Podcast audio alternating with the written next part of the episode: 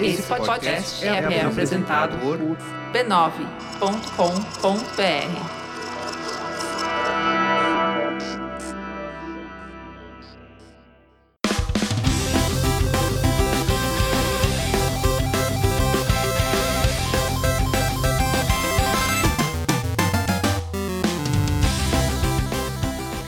Ao vivo, o Poco Pixel número 46. Eu sou o Adriano Brandão, do meu lado tá o Danilo Silvestre. Tudo bom? Tudo bom? Beleza? Muito bom. Qual que é o tema de hoje, Danilo? O tema de hoje é A Casa da Árvore do Terror. Hoje, que dia é hoje? Hoje a gente tá gravando numa sexta-feira 13.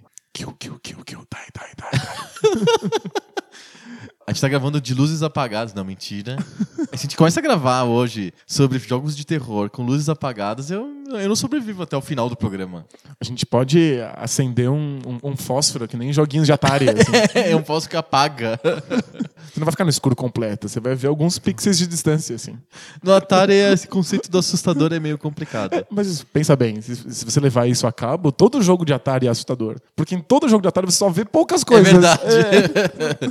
é não tem cenário, não tem fundo. Hoje o tema, né, aproveitando que estamos gravando numa sexta-feira 13, o tema é jogos de terror. Videogames podem ser assustadores? Fica pro nosso tema. Antes de falar do tema, a gente tem que falar da família, que é a família B9 de que, podcasts. Que é uma coisa muito assustadora a família. Assim. É, a família costuma ser o terror.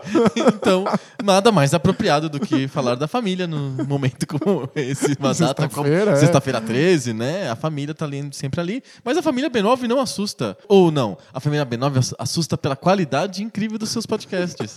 pela variedade dos temas que são tratados em todos os podcasts. É, é tão bom que é assustador. Né? Assusta pela inteligência dos participantes. A família B9 assusta pela excelência do seu conteúdo.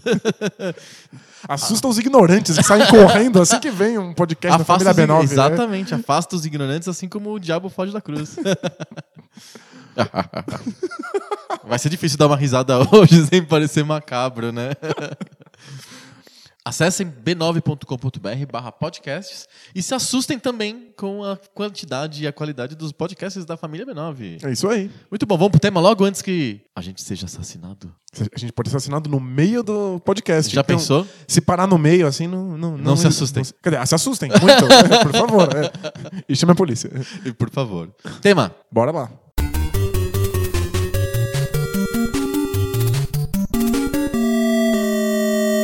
Então, Danilo, você acha que é possível a gente se assustar com um videogame? Porque desde o começo, desde os primeiros jogos lá da década de 70, os produtores, as fabricantes não param de lançar jogos de terror. Assim como existem filmes de terror, literatura de terror, coisas de terror que acompanham a gente há séculos e séculos. Videogame sempre teve jogos de terror. É possível a gente se assustar com videogame? Funciona? É, Acho que funciona às vezes. Hum. Mas acho que quando a gente tá falando do começo, você falou dos anos 70, anos é. 80, eu acho que a intenção ali nem é assustar. Eu acho que esses jogos de terror, eles só são de terror por causa do tema. Não porque eles fazem alguma coisa que remeta a uma sensação de terror. Não, não dá medo. É, não é sobre dar medo. Penso, por exemplo, acho que o, o, o grande exemplo para isso é Castlevania. Certo. Castlevania é um jogo de terror porque tem, lida com temas de terror. Certo. Tem vampiros e lobisomens e crucifixos e uhum. chicotes. castelos. Não, castelos. E... Tem uma ambientação, uma tinta, né? Um, uma fantasia de terror em volta. É isso. Coisas que a gente aprendeu a associar com o tempo com, com o gênero terror. Uhum. Mas não tem nada ali na forma que seja assustador. Pelo Engra contrário. É, né? E é engraçado que o Castlevania, ele tem algumas coisas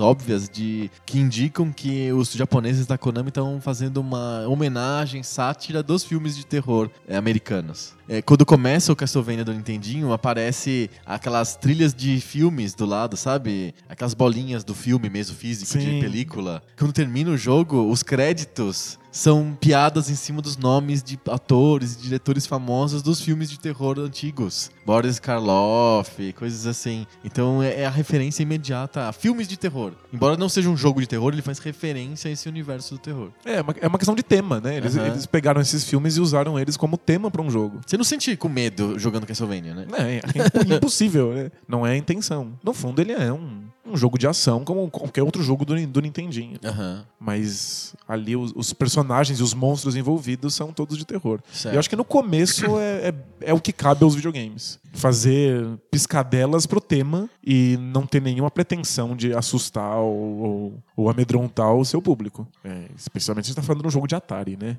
tipo, É, a capacidade do jogo de Atari de assustar alguém é muito pequena, muito limitada, né? aliás, a capacidade do jogo de Atari de fazer qualquer coisa com, com, com alguém é muito limitada, né? É muito difícil que você passe sensações. Uhum. A coisa que você consegue passar dentro do Atari é uma jogabilidade. É Um simples... desafio físico. Exato. Uhum. É simplesmente resolver alguma, uma- alguma questão de ordem totalmente da jogabilidade. Certo. Não consegue passar tristeza ou felicidade ou terror Medo. é, intrinsecamente dentro do jogo. Se eu pegar um jogo, por exemplo, Halloween, clássico da Atari, colocar no, no videogame, ligar e apagar as luzes da sala, eu sinto uma certa tensão por estar jogando aquilo? Ou é meramente sugestão? Porque tem aquela música famosa do filme. Existe um certo poder da coisa extra-jogo. Aham. De, de todas as lembranças que você tem com relação àquilo. E da, a trilha sonora já te evoca uma lembrança de sentir medo no cinema. Mas, embora eu acho que isso não seja suficiente para que você se assuste jogando Halloween, o jogo te coloca numa certa situação de tensão. Uhum. Mas eu não acho que seja muito diferente da tensão de outros jogos. Se você fosse um policial querendo atirar num bandido, seria o mesmo tipo de tensão, certo? É, Um jogo que a gente já falou aqui, que é o Mr. Postman do, Sim. do Atari. Uma das telas do jogo é um labirinto. Sim. E você tem que atravessar esse labirinto. Se você toca na parede, faz o barulho mais horrendo do mundo. De todos os tempos, né? Gente, se você não tivesse vendo o que, que eu tô jogando, você simplesmente me filmasse criança jogando aquilo, você teria certeza que eu estaria jogando um jogo de terror. É que eu estava super tenso. Eu né? ficava super tenso, era uma situação muito delicada, eu realmente sentia que eu era punido por falhar. Uma punição muito esquisita, que era um barulho na minha orelha. Sim, é a pior punição possível. Então aquela tensão, aquilo é, é um medo que é pura jogabilidade. Sim. É, se fosse eu fugindo do, do Fred Krueger no labirinto, não ia mudar muito aquela sensação que eu já tinha. Então acho que é possível, dentro desses, desses gráficos limitados, que não conseguem passar sensações complexas, você deixar o jogador tenso com o objetivo de jogabilidade pura. Embora seja sobre um ursinho que entrega cartas. Pois é. Não é sobre o Fred Krueger, né? Eu ficava desesperado de ter que passar por aquele labirinto com aquele ursinho. Acho que era é suficiente. Mas é que eu não sei se seria suficiente pra gente chamar isso de terror. O que, que precisa pra chamar uma coisa de terror? E aí não é videogame, qualquer coisa. Velho debate sobre como classificar filmes. Como que um filme é de terror e não de ação? Tem que perguntar pro cara que faz o catálogo do Netflix, né? Ele, Mas ele ele, é faz assim, filmes é, de terror com meninas loiras, né? Com- em acampamentos. com bigodes famosos. É. Pô, Esse cara é o meu ídolo, né? O grande taxonomista do mundo, né? Ele, ele é médio, né? Ele faz os- o- as piores sinopses de filmes do mundo. É Ah, não, ele não é, que não é o mesmo cara. Tem um cara que classifica, tem outro cara que faz a Ah, sinopse. Então tudo bem. Então esse cara é muito bom. O cara, da, o cara da classificação é muito bom. Mas acho que pra, pra gente chamar o filme de terror, ele tem que ou tocar em certos temas, ou então causar um- essa sensação de desconforto, Uhum. de estar, estar se assustando, ou estar na expectativa de se assustar com alguma Vou coisa. te dar um exemplo, e, e é um exemplo que o cinema dos anos 80 usou bastante, explorou isso bastante. Tem várias cenas do Indiana Jones e o Templo da Perdição que são cenas que dão muita aflição pro telespectador. Então, por exemplo, a cena que a menina tem que colocar a mão numa parede viva, assim, que tá muito antiga, que tem um monte de, um monte de musgo e lama, e tá sujo, e tem um monte de lacraias, centopeias e bichos, assim, peçonhentos, e ela tem que colocar a mão dentro e começa a cair os bichos nela e não sei o quê. Aquilo te dá uma repulsa, assim, te dá um- uma angústia, porque você não sabe se ela vai gritar, né, e ela grita o tempo inteiro, né? É verdade. Ela não para de gritar no filme todo. E tem cena de, por exemplo, o famoso banquete do Indiana Jones, em que eles servem sorvete de miolos de macaco e cobra surpresa. E essas coisas são geram uma angústia, geram uma aflição, mas ninguém considera o filme do Indiana Jones e o Tempo da Perdição como um filme de terror. Ele é um filme de aventura. Só porque essas partes não são o foco da narrativa. O filme não é centrado nisso. Tem uma cerimônia de sacrifício ritual e tal. Né? E- A gente vê um cara sendo jogado na lava. E um coração sendo arrancado na, na, na vivo, mão. É. enquanto bate. É, é um filme macabro. Inclusive, gerou uma certa polêmica na Verdade, época. de classificação Exato. etária e tal. Se as crianças poderiam assistir o filme ou não. É o George Lucas fazendo referências às histórias em quadrinhos de, de terror dos anos, dos anos 30 e 40. né? Exato. Mas não é sobre isso o filme. Então, é, ele é uma mistura, tem alguns elementos do que seria considerado horror dentro de uma trama de aventura. Então a gente diz que o filme é de aventura, embora ele seja assustador. E os outros, os outros Indiana Jones são bem mais light, né? Um Muito clima, mais light, tem um né? clima bem mais leve do que isso. É, o primeiro menos, o Última Cruzada é super light, é um filme bem família, assim, né? Mas na mesma época tem um filme chamado Gremlins, que tem os monstrinhos e teve bastante gente na época que classificou aquele filme como um filme de terror. Porque tem alguns elementos de terror, mas no fundo ele é uma aventura engraçadinha, né? Ele tem um toque de sobrenatural. Eu sei que o do Indiana Jones também tem um certo sobrenatural ali, mas é menos, né? A parede cheia de insetos não é sobrenatural, mas o monstrinho que você não pode alimentar depois da meia-noite, senão ele vira um monstro macabro, é tem um toque de sobrenatural. E acho que é isso que faz as pessoas falarem. É terror, mexe com coisas do outro mundo. Isso, acho que quando tem esse elemento sobrenatural, o terror fica mais evidente. Sim. Mas é, tem bastante horror que não tem nenhum tipo de elemento sobrenatural. O Iluminado. O Iluminado é terror ou suspense? Você vai dizer que o Iluminado é terror porque tem elementos sobrenaturais? Tem um certo elemento sobrenatural, certo? É isso que faz dele terror? Ou não, ele é só suspense? Não, é um filme de terror, com certeza. Então. Mas aquela cena clássica do Iluminado, da perseguição, dele puxando um machado Uhum. e indo atrás da pobre donzela, aquilo é terror em qualquer circunstância, Uhum. mesmo sem elementos sobrenaturais. Por causa do jeito como foi construída aquela cena. Exato. Porque perseguição tem vários filmes policiais, por exemplo. Bandidos perseguindo donzelas. No Robocop tem. Ninguém chama o Robocop de filme de terror. Não é o fato, não é a cena em si que faz.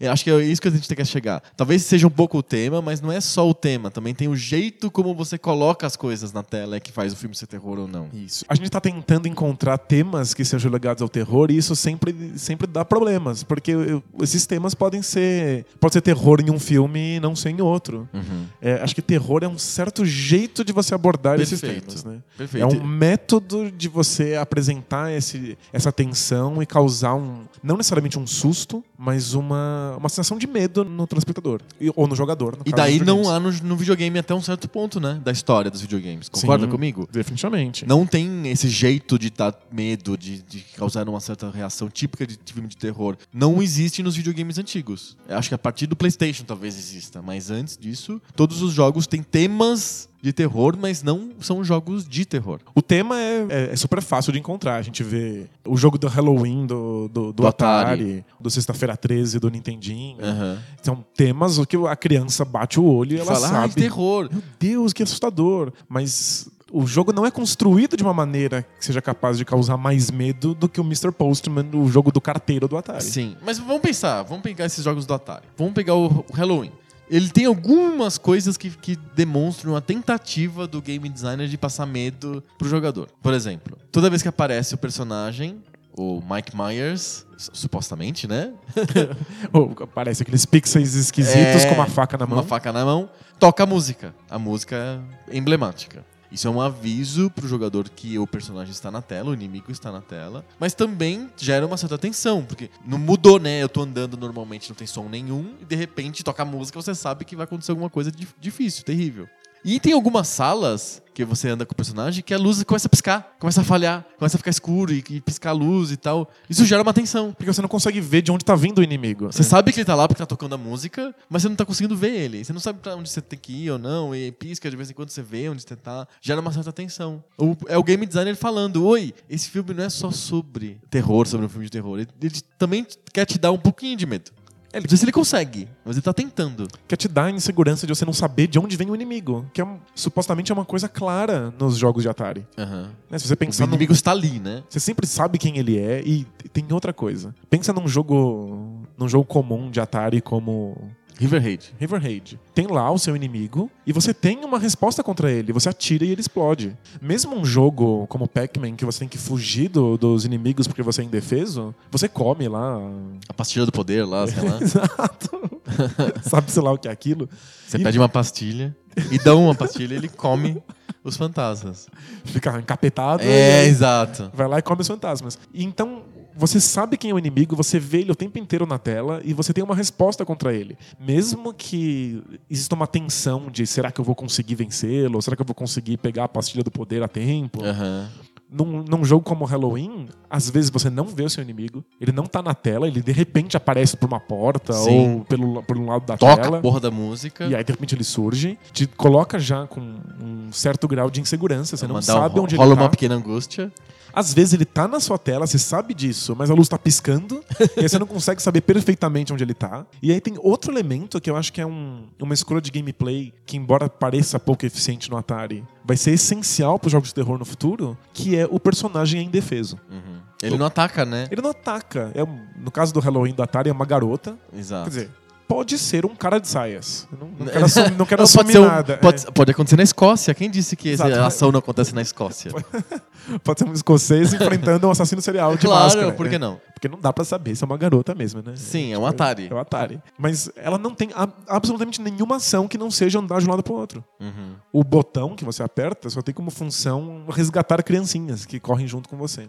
Então, colocar o, o personagem numa sensação de impotência já é um- uma escolha de gameplay até sofisticada. Sim. Tenta passar um grau de insegurança, né? Você se sentir impotente frente ao inimigo. Sim, acho que é um, é um exemplo bem interessante de uma tentativa de se fazer um gameplay que amedronte, gere uma tensão no jogador. Acho que só não é funcional porque é, Tem uma é limitação gráfica, é. limitação de som, né?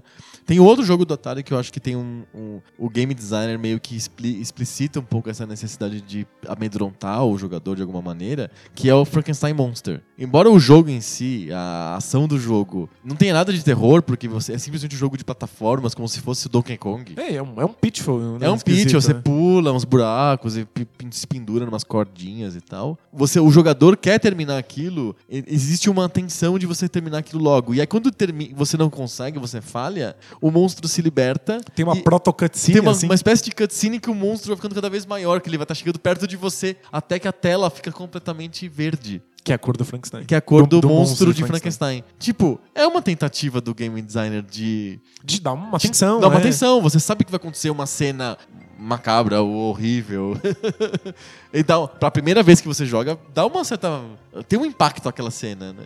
É, tipo, Você não quer que aconteça, né? Sim. Eu quero impedir isso. E você, você joga com um relógio correndo na sua cabeça. Você quer fazer as coisas rápido e você vai ficando aflito e tenso. Então isso acontece. É que o Atari faz isso não necessariamente só com jogos de terror. Mas quando as pessoas. Quando os game designers estão querendo fazer jogos de terror, eles estão usando esse elemento de jogabilidade. né? Exato. Mas em geral, os jogos primitivos não têm essa característica. Eles não conseguem passar tanto medo, tanto terror assim pro jogador, né? Pega os jogos de Nintendinho, a maioria deles são plataformas comuns, né? Jogos de ação banais. Pega o Sexta-feira 13 ou aquele que ficou famoso por ser muito ruim, que é o Dr. Jack e o Mr. Hyde.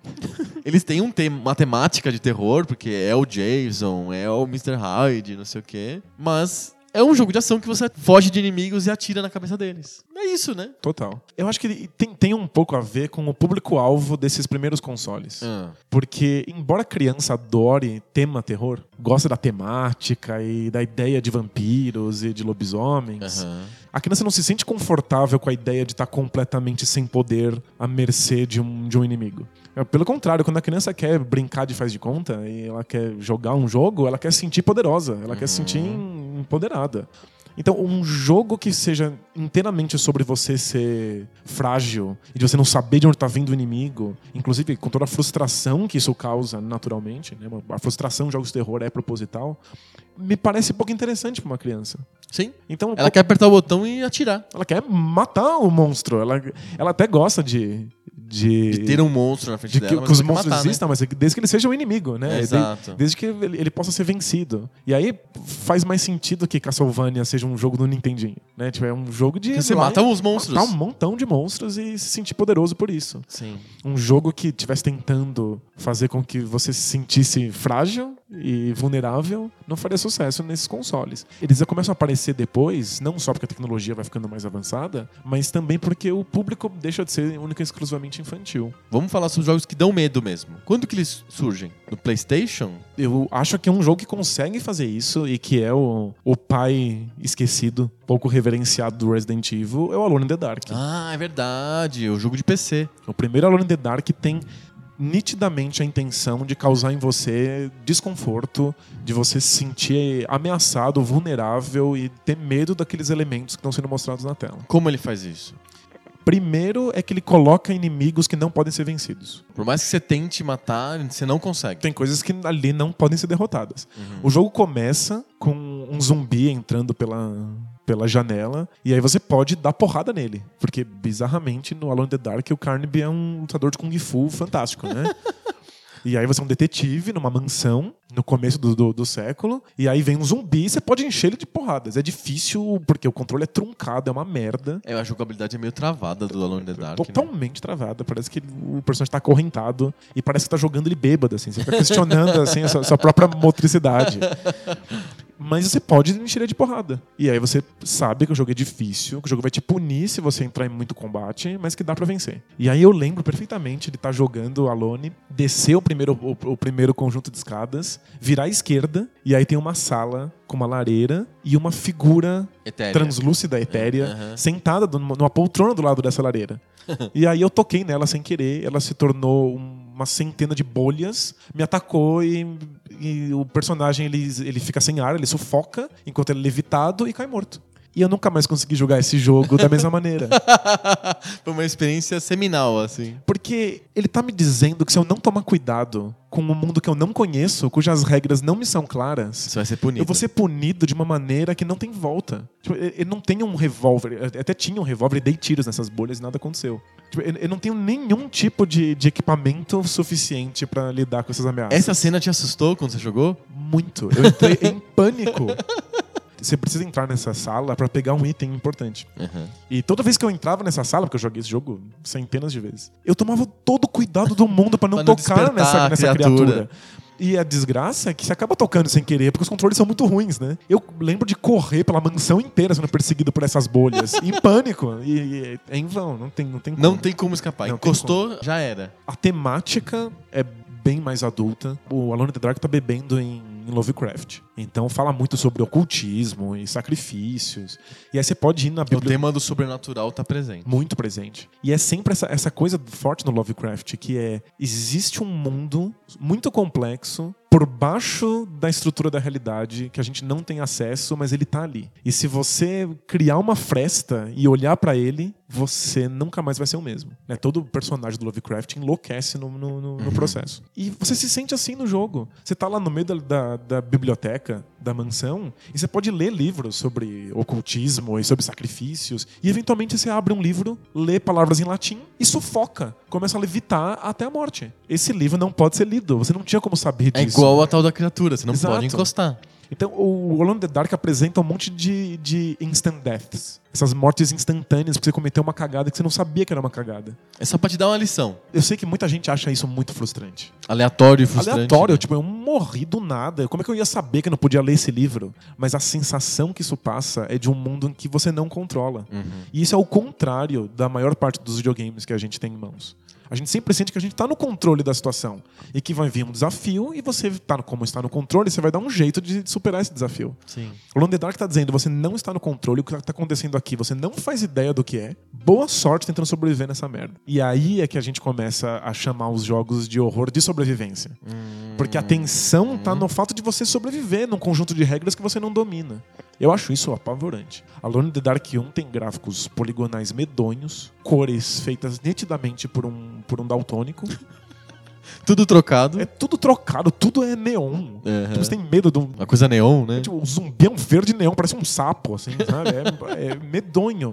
Mas é o fato de que você não domina aquelas regras e que você vai sofrer punições terríveis por estar quebrando uma regra que você nem sabia que estava lá, faz com que você seja todo dedos. Você tem cuidado com absolutamente tudo e isso dá um pânico desgraçado. Esse foi o primeiro jogo que te fez ficar com medo mesmo? Mesmo. Com toda porta nova que você abre, você tem medo de entrar. Porque você não sabe o que tem lá. Você não sabe o que vai acontecer. Se tivesse um inimigo e eu soubesse que pular na cabeça desse inimigo vai derrotar ele, eu não teria medo da próxima tela. Ninguém tem receio De abrir portas no Castlevania, Exato. entrar nas partes do castelo. Não tem medo nenhum. Tipo, ninguém tem receio de chegar na próxima fase do Super Mario Bros. Aham. Você fica feliz. Mas quando você abre uma porta do Alone in the Dark, você tem um misto de que legal, eu finalmente abri essa porta, eu quero ver o que tem dentro, e um, um- um horror de putz, eu tive tanto esforço pra chegar aqui e abrir essa porta, e eu não sei o que tem dentro, essa coisa pode me matar instantaneamente. E é só o primeiro Alone in the Dark. O segundo já é um jogo de ação em que você enche os zumbis de tiro, De com, tiro. Sua, com sua metralhadora. Aí é uma decepção, né?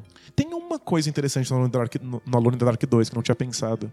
Em alguns momentos você deixa de ser o detetive fortemente armado que fuzila zumbis pra ser uma garotinha de, de pijama cujo único, único item que ela tem à disposição é o ursinho dela. E ela é completamente indefesa. Aí rola um terrorzinho. É, são as únicas cenas assustadoras do, do the Dark 2. É quando você tem que passar por um lugar cheio de zumbis e você não pode fazer nada. Você não pode atirar neles, não pode dar porrada. Você tem Você que tem que simplesmente, simplesmente se esconder e, e entrar em buraquinhos, ficar esperando os zumbis passarem. E quando eles olham pra você, acabou. Ela já senta no chão e chora. Ah, você não E- pode nem ver. Você não nem vê. E o zumbi vai chegando perto, ela senta, chora e aí acabou. Você tem que começar de novo. Aquilo era assustador. Uhum. Mas é um elemento de um jogo que é nitidamente um jogo de ação.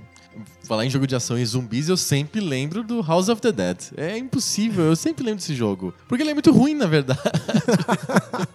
é um jogo de tiro em primeira pessoa que tinha nos arcades. Teve versão console caseiro do House of the Dead? Teve pra Dreamcast. Ah, é? Você jogava com uma pistola ou você jogava com controle normal? Você podia jogar com a pistola do Dreamcast, podia jogar com controle com- normal e tinha uma versão que você jogava com o teclado do, do, do Dreamcast. Os zumbis, eles se aproximam de você com uma palavra na cabeça deles. Aí você tem que escrever. Por exemplo, sei lá, asfalto. Aí você tem que digitar asfalto e aí ele vai tomando tiros conforme você vai digitando as é, letras. sério, é um jogo quando- educativo do House of the Dead. É um jogo que ensina você a digitar melhor. É o Soletrando versão terror. É, e quão bizarro é se eu te falar que funciona melhor do que com a pistola? Sério, a pistola É. é- não A funciona pistola é uma direito. merda. É tipo, Não acerta, né? É pouco responsiva e Uhum. é, o jogo fica muito fácil, especialmente se você tá jogando na sua casa. Você vai lá, encosta na TV, Sem problema nenhum. adeus. Agora, a tensão de você ter que digitar uma palavra gigante e aí de repente você erra uma letra do meio, aí você tem que apagar tudo e escrever de novo. E, Aquilo co- é- e o, e o zumbi tá chegando E o perto. zumbi chegando. Então, cria um certo grau de tensão. Interessante. que é mais divertido do que a pistola, quem É diria. muito interessante. Eu não sabia que existia uma versão de jogo de terror que era, na verdade, educativo. Chama Type of the Dead. Ainda o cara tem humor, né? Não, o, o, o House of the Dead é um jogo bem humorado, né? Ele é um. É que aí é, ele uma coisa. ridículo, É né? Uma coisa que eu ia chegar. É que tem muito jogo de terror que, na verdade, é de, de humor, né?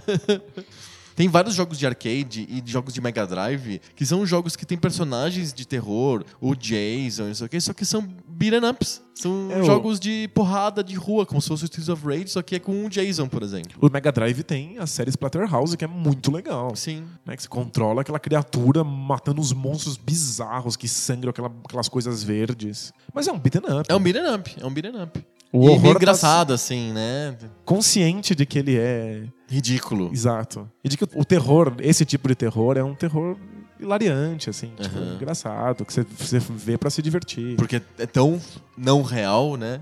Que fica grotesco e engraçado. Não te dá medo, porque é muito longe da realidade pra você sentir medo. Pra você conseguir criar algum, algum, grau de, de empatia e de você se Exato. imaginar naquela situação. Exato. Mas acho que quando você pensa em zumbis e em videogame, você inevitavelmente vai lembrar do Resident Evil, né? Qual que é a pegada do Resident Evil? Ele é um jogo de ação, de tiro ou ele é um jogo de terror? Então, ele é um híbrido, ele tá ali bem no meio. Ele pega vários elementos de terror do primeiro Alone in the Dark. Uhum. É, tipo, é óbvio que o Alone in the Dark é a referência do Resident Evil. Tem algumas cenas são iguais. A mansão, o conceito de você estar preso numa mansão que tem corredores subterrâneos é o mesmo. A ideia de que você joga com um de dois personagens, um homem e uma mulher. É tudo chupinhado do Alone in the. Dark. É chupinhado assim na, na cara dura.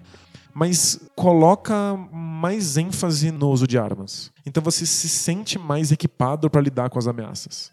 Tem menos ocultismo, é um jogo sobre Ciência, né? ciência, né? Uma ameaça biológica. Uhum. E Biohazard, né? O nome original, né? japonês. Você não sente que você vai entrar numa sala e as regras vão ser outras e você vai ser sacaneado e morrer e, portanto, isso dá pânico.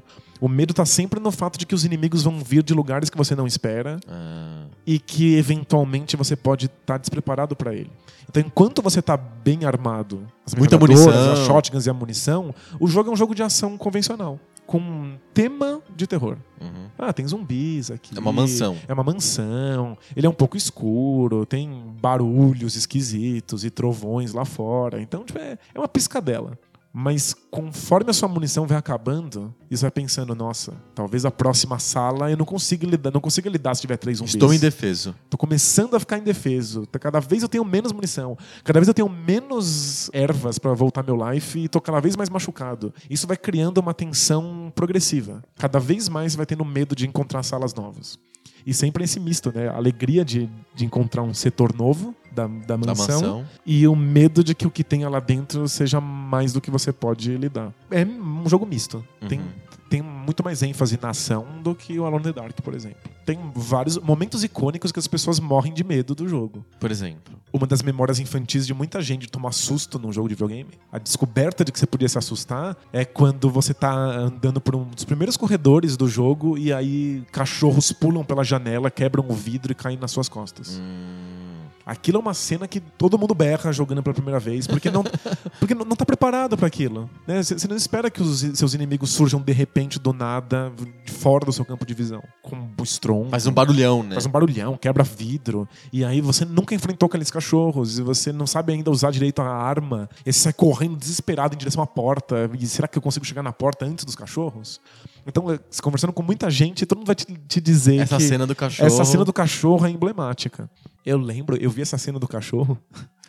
eu ia com, com os amigos numa locadora. Uhum. E a gente alugava o videogame. Era uma sala com uns 20 videogames e você pagava pra poder sentar num desses videogames e jogar o que você quisesse. E aí eu fui com os amigos, a gente foi jogar Resident Evil. E atrás da gente tinha um grupo de pessoas jogando o PES, Ah, o, o O- Pro Evolution Soccer. o Win Eleven, né? Na época. O Wing Eleven. O- Exato.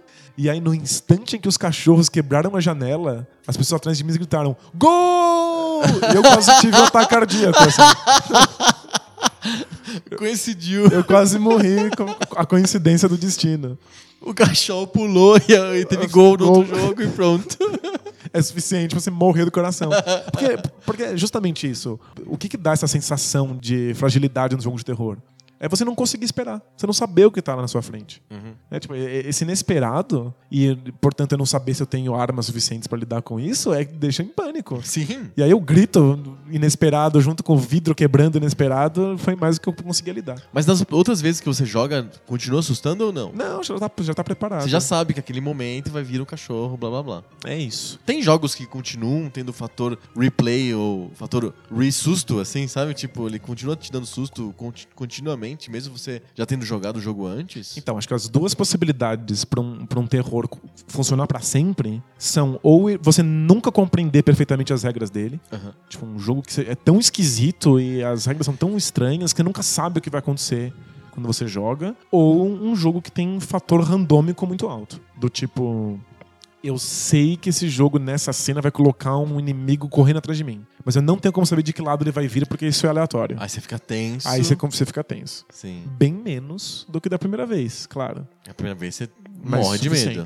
Essa é uma questão pra jogos de terror, né? Tipo, é uma coisa que. É um jogo que funciona melhor se você joga da primeira vez, sempre. né? Exato. Não é só a primeira vez que você joga o jogo, mas é também a primeira vez da sua, da- daquela vida que você tem. O que acontece quando você morre num jogo? Você começa de novo. Você começa de novo. Isso quer dizer que toda vez que, vo- que o jogo te punir e você morrer, Você perdeu o susto. você perdeu o susto. Você começa a se preparar pra aquilo. Nenhum jogo de terror sobrevive a isso. Então tem vários jogos hoje em dia tentando fazer terror diferente, tentando Joga em lugares diferentes. Tem- é, tentando repensar como funciona a mecânica da punição. Aham. Porque me punir no Mario faz com que eu pule cada vez melhor. Só que me punir num jogo de terror, tipo no Resident Evil, faz com que eu me assuste cada vez menos. Menos. Quanto o jogo mais vai eu gastando, morro, né? é, quanto mais eu morro, menos medo eu tenho daquilo.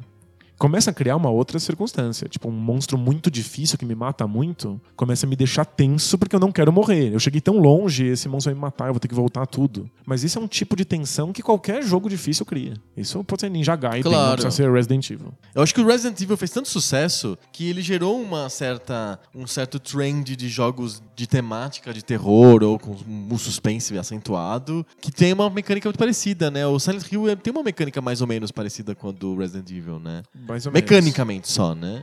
É, e acho que como o Silent Hill aposta muito nessa questão do, do oculto e do Aham. bizarro, bem mais do que o Resident Evil, Bem mais. você sempre tem a sensação de que você está, está vivendo numa cidade em que as regras foram quebradas e, portanto, você não sabe o que, que ele vai fazer com você. Aham. Então você entra num- numa sala e a sala não é mais uma sala, a sala é um outro ambiente, de um outro lugar, e aí quando você volta já não é mais assim. Então ele tá sempre zoando. As percepções. Exato. E aí você não sabe no que confiar. Isso fica mais evidente no Silent Hill porque o personagem não sabe no que confiar. O personagem tá se sentindo muito inseguro naquela situação e você acaba se sentindo inseguro junto com ele. E É. dá mais medo do que o Resident Evil, Silent Hill? Eu acho que unanimemente todo mundo vai te dizer que o Silent Hill é mais assustador. Aham. Que tá lidando com temas mais assustadores, com temas mais pesados, inclusive. Tem uma questão. é, os próprios autores dizem que tem uma questão freudiana forte ali. Eles ficam analisando questões do inconsciente. Você não consegue acreditar muito bem na, na- naquilo que você tá vendo. Mas é que tem uns elementos no Silent Hill que eu acho tão ridículos, elementos de jogabilidade, que eu não consigo me assustar. Eu passo grande parte do jogo dando risada.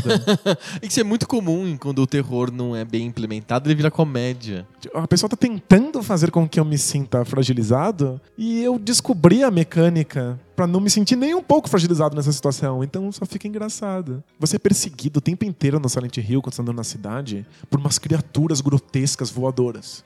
E se você tenta enfrentar elas, elas te dão muito cagaço. Porque elas te batem de todos os lados, você vai perdendo vida e você vai ficando cada vez ma- mais machucado e mais fragilizado. Até que você descobre que você não precisa enfrentar. É só sair correndo. Você tá indo do ponto A até o ponto B. E aí- Pareceu o monstrão. Apareceu um monstrão. Finge que não aconteceu nada. Corre. Continua indo pro, do ponto A pro ponto B. Segue a sua vida. Ele desiste de você daqui a 4 segundos. Entendi. E aí é, eu só dou risada. Toda vez que aparece essa coisa voando, eu dou risada. Eu falo, "Ah, otário. aqui me perseguindo. Ah, que ridículo. Os inimigos, os cachorros que você encontra, eles olham você e pra te dar um tempinho pra você escapar, eles pulam assim, verticalmente, assim. E eu acho tão É engra- feito pra você escapar. é, e é tão engraçado. Tipo, o inimigo, em vez de te botar numa situação de, de pavor, ele dá um pulo vertical, assim, muito irreal. Os diálogos que deveriam ser sobre temas pesados são Mal feitos, mal escritos. escritos. Né? Eu acho, eu, vou dar aqui o benefício da dúvida, é, são mal traduzidos, Ah, né? entendi. O texto devia ser até bom no japonês original, quem sabe? Não tem como saber, mas eu, eu imagino que sim, né? Aham.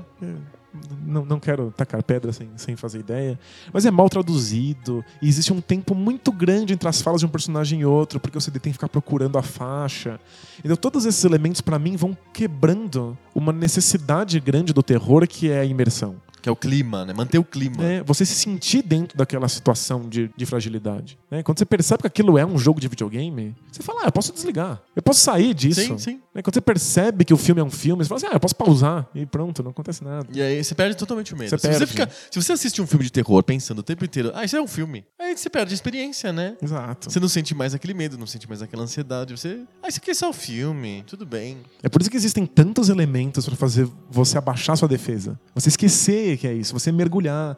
Por isso que tanto filme de terror começa com adolescentes batendo papo sobre, sobre coisas nada. Casal namorando no carro. Isso, pra você mergulhar na, na, naquela Esquecer, situação. ele, o susto ser susto mesmo, né? Inesperado. E o, o- o videogame, ele, ele, ele tem um método pra fazer isso. Ele te coloca pra resolver problemas de videogame. Uhum. Carrega o negócio pra cá, pra lá. Isso. Acha a chave. Acha a chave pra isso, vá desse ponto A até esse ponto B, empurra essa caixa. Como nós somos jogadores calejados, a gente faz essa- essas tarefas de maneira tão mecânica que a gente esquece que tá jogando, né? Uhum. E aí, de repente, pula um cachorro na janela atrás de você. E aí, nesse momento, é que você, Percebe. você percebe: meu Deus, é um jogo de terror, eu me assustei. Qual que foi o maior susto que você já tomou jogando videogame? Tirando o Mr. Postman. Foi Mr. Postman. É. O maior susto planejado por um game designer Sim. ou o maior susto aleatório? Conta os dois. Porque eu, eu nem sei se eu já cheguei a contar isso no, no podcast, Hum. mas eu, eu tive um, um susto muito grande num glitch que deu num jogo de Atari que eu tinha. Eu tava jogando o, o jogo do Esconde-Esconde, né? Sneak and Peek. o Sneak and Peek. E aí, ao invés de ter a cutscene inicial da, da casinha, eu simplesmente liguei e o jogo fez uma coisa diferente. Não era o que você esperava. Não é o que eu esperava. O jogo quebrou as regras na minha frente. Mas por quê? Sei lá. Pó, saliva, Atari, né, cara? Atari, mente infantil. Vai saber Sim. que eu Vai que não aconteceu eu nada disso. é. Mas o jogo mostrou uma outra cena que não era aquela que deveria aparecer. Sim. E aí ficou preso naquela cena por um segundo. O que, que era aquela cena? Eram dois mastros com uma linha no meio e os personagens andando em cima dessa linha. É uma mensagem, cara. Significa o outro mundo. Eles, personagens estavam caminhando pra um outro mundo. O Cutulho tentou falar comigo através do cartucho. E Eu não conseguia, eu só desliguei e saí correndo. Você saiu correndo? Eu era muito pequeno, eu devia ter uns 4 anos. Eu saí Aham. berrando, agarrei a perna da minha mãe e não saí mais. Eu tenho uma história pra contar, mas não é de videogame. Mas é muito engraçado, eu acho que você nem sabe essa história. Mas é uma história que ficou famosa assim na família por um tempo. Eu acho que eu devia ter uns 4 anos também. Foi 82, 83, por aí. E o SBT passava muito, muito programa infantil naquela época. Passava o Bozo, né? Sim. Passava desenho animado. Vovó Mafalda. É, Papai Papudo, toda essa história toda do Bozo e desenhos animados. Era um, era um canal que ficava muito tempo ligado lá em casa porque eu queria assistir esses programas, né? E tinha no, perto do hora do almoço tinha um programa de receitas. Que esse, e esse programa de receitas, ele era uma pessoa que, que tava na cozinha, etc. Mas quem passava a receita era uma animação que era o forno falando. Então ele tinha um desenho de um. Era um desenho mal feito do SBT, que tinha um fornão falando assim, e ele dava a receita. Lembra da. Talvez você não se lembre, mas lembra que a- o resultado da loteria esportiva era dado uma época na televisão por uma zebrinha que falava? Sim, sim. Então era nesse nível, assim, em vez de ter a zebrinha falando. Coluna do meio! Pou- pouquíssimo animado, assim, é, né? exato. Era um forno, tinha uma bocona gigante vermelha e esse forno falava a receita. Coloque duas colheres de sal, não sei o quê. Então, quando terminou o desenho, terminou o Bozo e começou esse programa que chamava, que chamava A Boca do Forno, e o forno começava a dar as receitas e eu tinha muito medo. Eu saía correndo, assim. Eu, eu era extremamente apavorado pela boca do forno. E isso não aconteceu uma vez, aconteceu várias vezes. Era padrão. A- terminava o Bozo, corria pra televisão pra desligar a televisão antes de aparecer a maldita boca do forno. Genial. Eu achava muito medonho aquilo. É porque fornos não deveriam estar fazendo isso. Tá, ele tá quebrando. É, eu, tinha um, eu tinha um acordo com você, forno. e você tá aí com essa bocona falando. Gente, era assustador. E eu não sei se eu me assustava porque era um forno falando ou porque era muito mal feito e isso me ofendia desde criança. Por que não? Mas, tipo, é tão ruim que é assustador. né? Eu ficava com muito medo da boca do forno. Muito, muito medo. Eu Eu acho que a acho. experiência mais traumatizante e, e, e amedrontadora da minha vida foi a boca do forno. Não foi nem um filme de terror, não. Eu, eu tinha uma coisa parecida, Hum. que era, naquela época, a televisão saía muito do ar. Sei. Você lembra? Tipo, Sim. você tava assistindo, aí e ficava tipo umas faixas coloridas. Color bars. Então, eu sentia que tinha saído do controle. Ah, perfeito. Criança detesta essa sensação de falta de controle. Pois é, não, eu- tô aqui, deveria estar passando o pica-pau. E o pica-pau deveria passar pelos próximos 15 minutos. E agora, de repente, vai fazendo pi e tem E barras faixa- coloridas? Barras verticais coloridas? Não. Eu entrava em pânico também, chorava pra caramba. Fica, dava um medão, Dava assim. muito medo. Eu tinha pesadelos com isso. Com barras coloridas? Com barras verticais Tá coloridas. vendo? Eu tinha medo da boca do fone e você tinha medo das color bars. E do meu jogo de esconde-esconde Ah, do, do Atari. e, vo- e você parou de jogar o jogo de esconde-esconde por causa dessa, desse Du- glitch? Durante muito tempo eu não, voltei. É. Eu tinha medo de ligar e, e, Vai que aparece de novo. e aí foi minha mãe que foi lá e ligou o jogo e voltou normal. Aí eu falei, ah, tá bom, então vou jogar. Então tá bom. Você era uma criatura engraçada porque você jogava o jogo de esconde-esconde sozinho. Pra- mas, então, pra explorar regras. pra descobrir quais eram as regras do jogo. Se ele sacaneia essas regras, aí, ele- aí eu morro de medo. Sim. E num jogo de terror mesmo, qual que foi o teu maior susto? Aí, mas aí é jogo muito pixel. Pô, tudo bem. É o Outlast, Hum, que é um, um jogo em primeira pessoa que pra mim revolucionou bastante o, o gênero terror no- nos videogames. Porque ele te coloca dentro de um corpo e esse corpo é habitado por alguém. Você tá simplesmente controlando um personagem que já tem sensações próprias e opiniões próprias e reações próprias às coisas. você tem um semi-controle, digamos assim. Exato, é. E não é você ali. Ele não é o seu avatar. Muitos jogos de terror em primeira pessoa têm essa, essa ideia. Como se você, jogador, estivesse dentro daquela, daquela Cena. aventura. O Outlast é diferente. É você dentro do corpo de uma pessoa que já tem sensações sobre tudo aquilo. E logo no começo do jogo, tô spoilando total, mas até, até aí, spoiler Outlast é complicado. Porque acho que é o jogo mais gravado por youtubers na história da humanidade. Todo youtuber gra se grava jogando Outlast, gritando, e aí bota a câmera na cara Ah, eu- é com a câmera na cara que é, É, a graça, pra né? ver a pessoa berrando e se desesperando no jogo. Uhum. O jogo tenta camuflar bastante o fato de que ele é um jogo de videogame. Mas rapidinho, como nós somos jogadores, a gente vai pegando como é que as mecânicas funcionam. Então você às vezes tem que passar por lugares estreitos. Você coloca o analógico na direção do lugar estreito e aí ele entra numa animação em que ele olha pro lado e se arrasta por três, três passinhos e chega do outro lado. E você decora essa animação, você decora essa, essa jogabilidade por passar por frestas.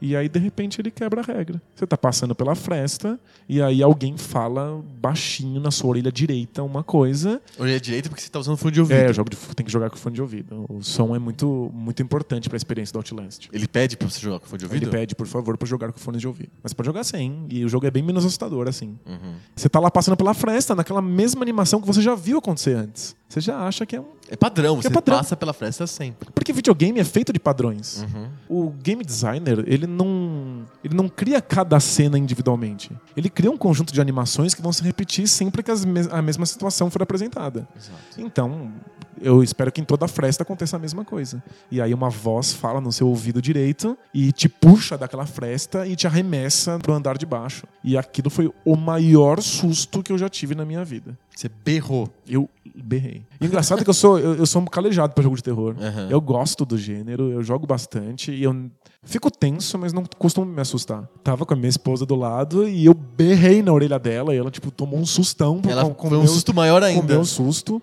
Eu não tava esperando. Aquilo foi extremamente inesperado. E é, é um jogo que tenta o tempo inteiro frustrar suas expectativas. Aham. Ele cria algumas, algumas set pieces, assim, alguns cenários, em que você tem certeza que alguma coisa vai sair daquela porta e te dar um susto. E não acontece. Então você vai devagarinho, olhando pra aquele lugar e o susto não vem. vem depois, quando você não esperava. Aí que o susto é maior Isso, ainda. na terceira vez que você passa por aquele lugar, o susto aparece. Quando você já, já ligou seu cérebro no modo videogame. Aham. Ele fala assim, não, toda vez que eu passo por aqui, não, Não tem acontece aqui nada. clear, então, clear e tal. Tem isso, né? Todo videogame de terror te diz quando você tá em perigo e quando você não tá. Isso que A, a, gente música muda. a, a gente calhou, a gente combinou chamar isso de safe house. A safe house é o lugar do jogo em que você sente que você tá completamente seguro. Uhum. Todo jogo te, te oferece isso. Nem que seja a tela de start. Você aperta o start. E pronto, ali tudo bem, ali nada vai acontecer, aqui eu sei que eu, que eu tô bem. Quando o Outlast não te dá uma safe house, tipo, não tem nenhum lugar do mapa que você saiba que você não vai ser atacado. É que- aí que o negócio realmente complica. No Res- Resident Evil, salas que você já passou muitas vezes, você já sabe que estão limpas. Se você está na sala do baú, que é a sala em que você guarda todos os seus itens, você sabe que, Lá é ninguém, limpo. que ninguém vai te atacar ali em, em hipótese alguma. Agora, jogos que não te colocam numa situação de segurança nunca fazem você criar um grau de tensão que é desesperador. E Outlast é. Outlast é um jogo muito difícil de jogar. Tipo, fisicamente difícil de jogar. Porque você, ele te coloca num estado de tensão tão grande que você vai se contraindo, sabe? Você, Aham. você, você- você acaba de jogar Outlast com dor muscular. É uma experiência física. Física, né? Tudo baseado no fato de que ele tá frustrando as expectativas que você tem das regras do jogo. Sim. Quanto mais você achar que aquilo é videogame, e você falar assim, ah, Mais então já sei o que vai vai se acontecer, ferrar. mais você se ferra no jogo. Pergunta final. Daria pra ter esse tipo de experiência num videogame antigo? Não, Não, né? Não. É uma junção entre credibilidade daquilo que você tá vendo, uma imersão, né? Que o videogame antigo tem muita dificuldade. Muita de... dificuldade. Porque você precisa esquecer o máximo possível que aquilo é, aquilo é uma farsa, que aquilo não, não, não é sério. E aí, quanto mais envolvido você tiver com, com aquilo, quanto mais perdido você tiver dentro daquela realidade, maior é a chance de que o jogo te assuste, que o jogo te deixe tenso. Quanto mais você se importar, mais efetivo o jogo de terror é. Acho que é por isso que a, a Roberta Williams queria fazer jogos de terror Verdade. e ela não fez. Ela esperou até o CD-ROM. Ela esperou até a tecnologia permitir que ela criasse um ambiente incrível. E aí gastou, Milhões. é, né, acho que 5 milhões de dólares na época e 200 atores. Foi uma super produção pra fazer o Fantasmagória. Só pra tentar criar um, um mundo que o jogador pudesse acreditar. Sim. E que, portanto, pudesse causar medo. É, a, a Roberta Williams, ela sempre se viu como menos como uma game designer e muito mais como uma storyteller. Ela já tinha contado histórias de cavalaria, histórias de romance, etc. E ela queria contar uma história de terror. Só que imagina uma história de terror com o engine gráfico do King's Quest É, então, ou do Larry. Não funciona, né? É muito caricatural, muito os desenhinhos, não te passa uma sensação de desconforto. É ao contrário, é uma sensação infantil de que tudo, tudo vai dar certo, né? é, se ela quiser contar uma historinha nesse clima que envolva vampiros e lobisomens, tudo bem. é- mas é, É um clima de cômico, é né? um clima cômico. É um clima de, de segurança, né? Aham. Agora, aí ela esperou chegar o CD-ROM pra ela fazer o Fantasmagória, que é um jogo fraco, mas que tem esse clima pesado, né? Então, acho que o, o problema é que os videogames precisavam, precisaram juntar duas coisas para que o terror funcionasse. Um é a ambientação, Uhum. que a Roberta Williams consegue no Fantasmagoria, de- Sem dúvida. embora seja meio brega. É né? bem brega, Tipo, é bem brega. Mas é anos mas 90, isso é né? mais pela época, né? É. Então a ambientação que a Roberta Williams trouxe, a gente viu que era possível. E a outra coisa é uma jogabilidade que mexa com as minhas expectativas. A Roberta Williams não tem isso. Ela é só uma, uma storyteller. Ela tá contando uma história de terror bem ambientada, com temas levemente interessantes. A famosa cena de estupro. Mas a jogabilidade é resolver meia dúzia de puzzles bobos. Enquanto a Alone in the Dark tem a história mais besta do mundo, mas começa a criar um- um- uma jogabilidade que te coloca numa situação de medo e fragilidade. Quando você junta as duas coisas, começa a ter jogos realmente interessantes. Sim. Mas aí esses jogos, em geral, são muitíssimo pixel. Porque a tecnologia esbarra, né? Ela é uma barreira bem grande. Isso, esse foi, esse foi um, um gênero que sofreu muito no pouco pixel. É legal a gente ver os jogos antigos pra ver como é que esse gênero foi amadurecendo. Como é que as ideias de jogabilidade foram surgindo. Ver, por exemplo, o primeiro Clock Tower de Super Nintendo, que é a tentativa de um point and click de terror. Aham. E é bizarro que é um point and click no Super Nintendo Você tem que usar aquele controlezinho lá, o D-pad. e é um jogo de terror. Sim. Em que você tá sendo perseguido o tempo inteiro por um, um maníaco, você tem que ficar escondido esperando ele passar pra depois ficar resolvendo puzzles. É muito primitivo, mas é legal ver como essa jogabilidade vai amadurecendo até um ponto em que ela faça coisas que você não espera. Acho que a gente dá pra dizer que o terror sempre foi um gênero à parte dos videogames, um gênero muito marginal, um gênero não nada importante se comparar com um gênero, por exemplo, espacial, por exemplo, Sem ou dúvida. mesmo western, ou policial, ou aventura. Sempre foram gêneros muito mais influentes no videogame do que terror. Mas teve um momento na história dos videogames que isso virou, a tecnologia permitiu e hoje dá pra dizer que terror é um gênero importante, né? Isso, acho- acho que o, o terror teve uma, uma guinada muito forte nos últimos anos. assim. Sim. Nos últimos anos, de repente, especialmente por causa dos youtubers que começaram a, a filmar a si mesmos tomando susto e todo mundo quer participar. Todo mundo quer sentir isso, porque é um jogo sobre sentir. E a gente já falou, né, no episódio sobre Jogos modernos. jogos modernos. Os jogos que te façam sentir coisas são os jogos mais, mais recentes. Sem dúvida. Né? Isso não era previsto antes. E como o terror é sobre, é sobre a sensação que você tem jogando, agora todo mundo quer se colocar nessa, nessa situação. Todo mundo quer sentir alguma coisa ali no jogo de terror. Dizer, todo mundo é muita gente, né? Ainda, ainda é um jogo de nicho, tem gente que nem consegue jogar. Eu, por exemplo, nunca fui uma pessoa muito ligada em terror. Nem em filme, nem, nem quadrinho, nem videogame. Mas você não, você- não fica curioso pra saber se um jogo tem é, sacadas de jogabilidade suficientes pra fazer você, que não se interessa pelo gênero, sentir algo Sem que você não previa? Tenho muita curiosidade, sim. com Então, certeza. Vou te botar pra jogar umas coisas aqui. Tá bom. que medo. agora, agora fiquei com medo. Só não pode ser hoje. Tem que ser assim, a gente vai fazer, a gente vai gravar um dia aí um tema super ensolarado, sei lá, jogos sobre o verão. sobre esportes de verão. Jogos de unicórnio. É, exato, jogos felizes. E aí depois disso a gente vai lá e joga um jogo de terror. Hoje que a gente tá falando sobre isso não vai rolar. Na sexta-feira 13, de É. noite, você não vai querer jogar um Outlastzinho? Não, tô fora. Isso eu encaro. Agora, se você falar pra mim, vai no YouTube, escreve a boca do forno, eu não faço nem fodendo. Debate bolso? Debate de bolso.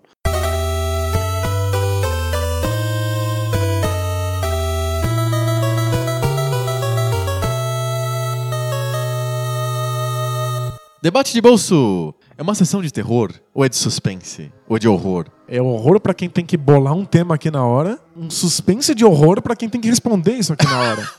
Quando o tema surge é o horror. tem que responder. E, Tem várias fases. e se a gente não consegue responder direito, porque a gente tá fazendo aqui no improviso, é um horror pra quem tem que ouvir também, né? Exato, porque o resultado, né? Ó.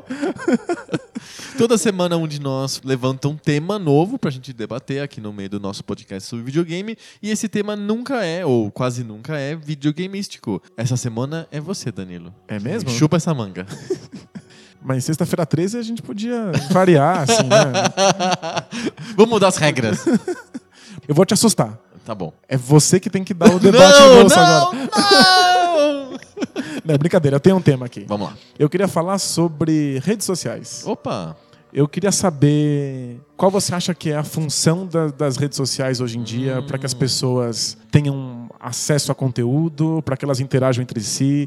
Se você acha que as pessoas correm o risco de ficar em bolhas porque elas só consomem coisas que elas mesmas concordam. Sim. Se você acha que tem espaço para tanta rede social. Eu sei que você é de, de Twitter Eu sou de Twitter. e eu sou de Facebook. Você é de Facebook. O que, que essas redes têm de diferente e se elas são úteis ou não?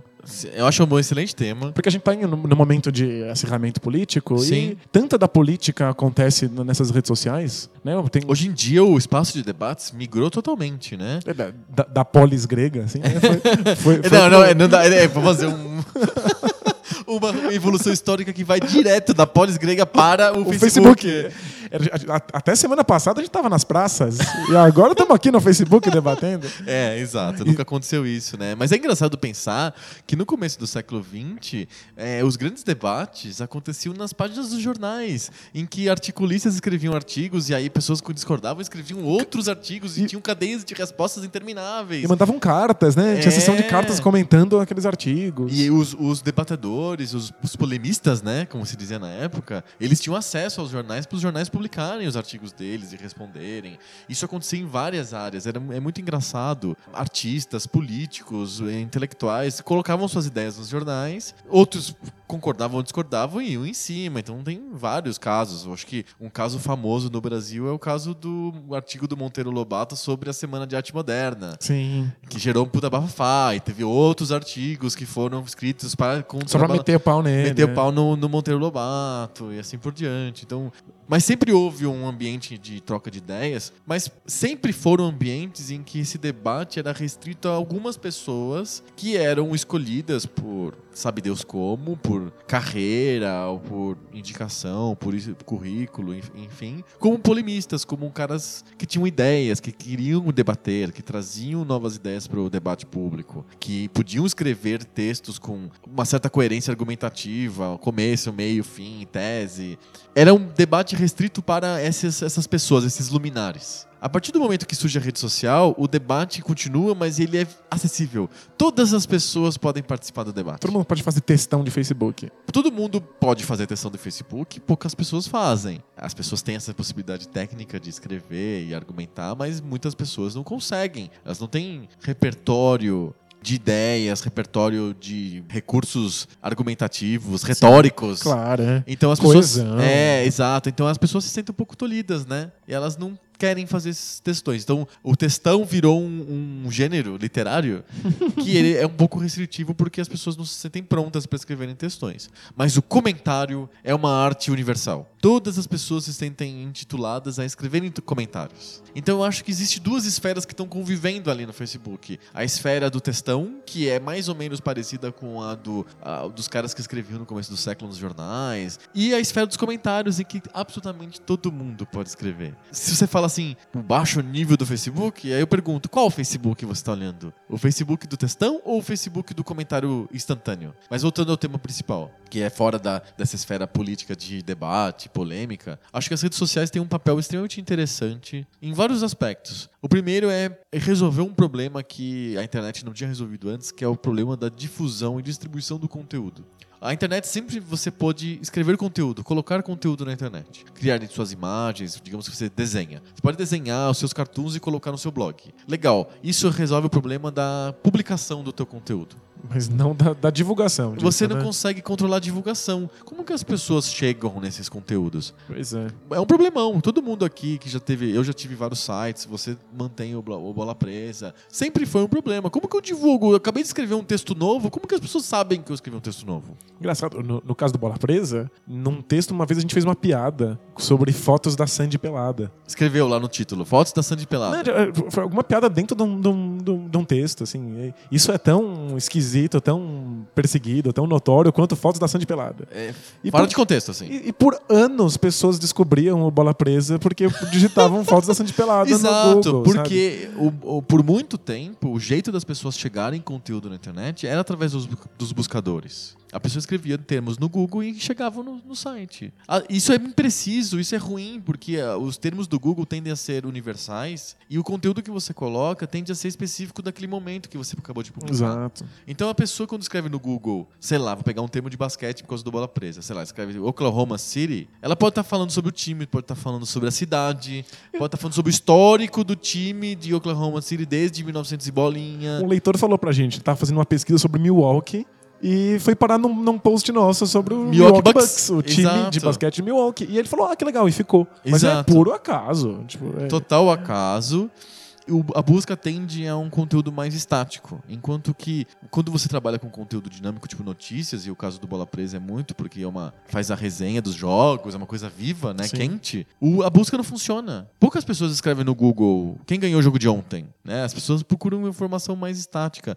Então a busca nunca foi um bom vetor de conteúdo para quem produz. é. Então, os intermediários de conteúdo fizeram muito a festa. Por exemplo, os grandes portais. Tinha uma época no começo do, do século XXI. é engraçado falar isso, né?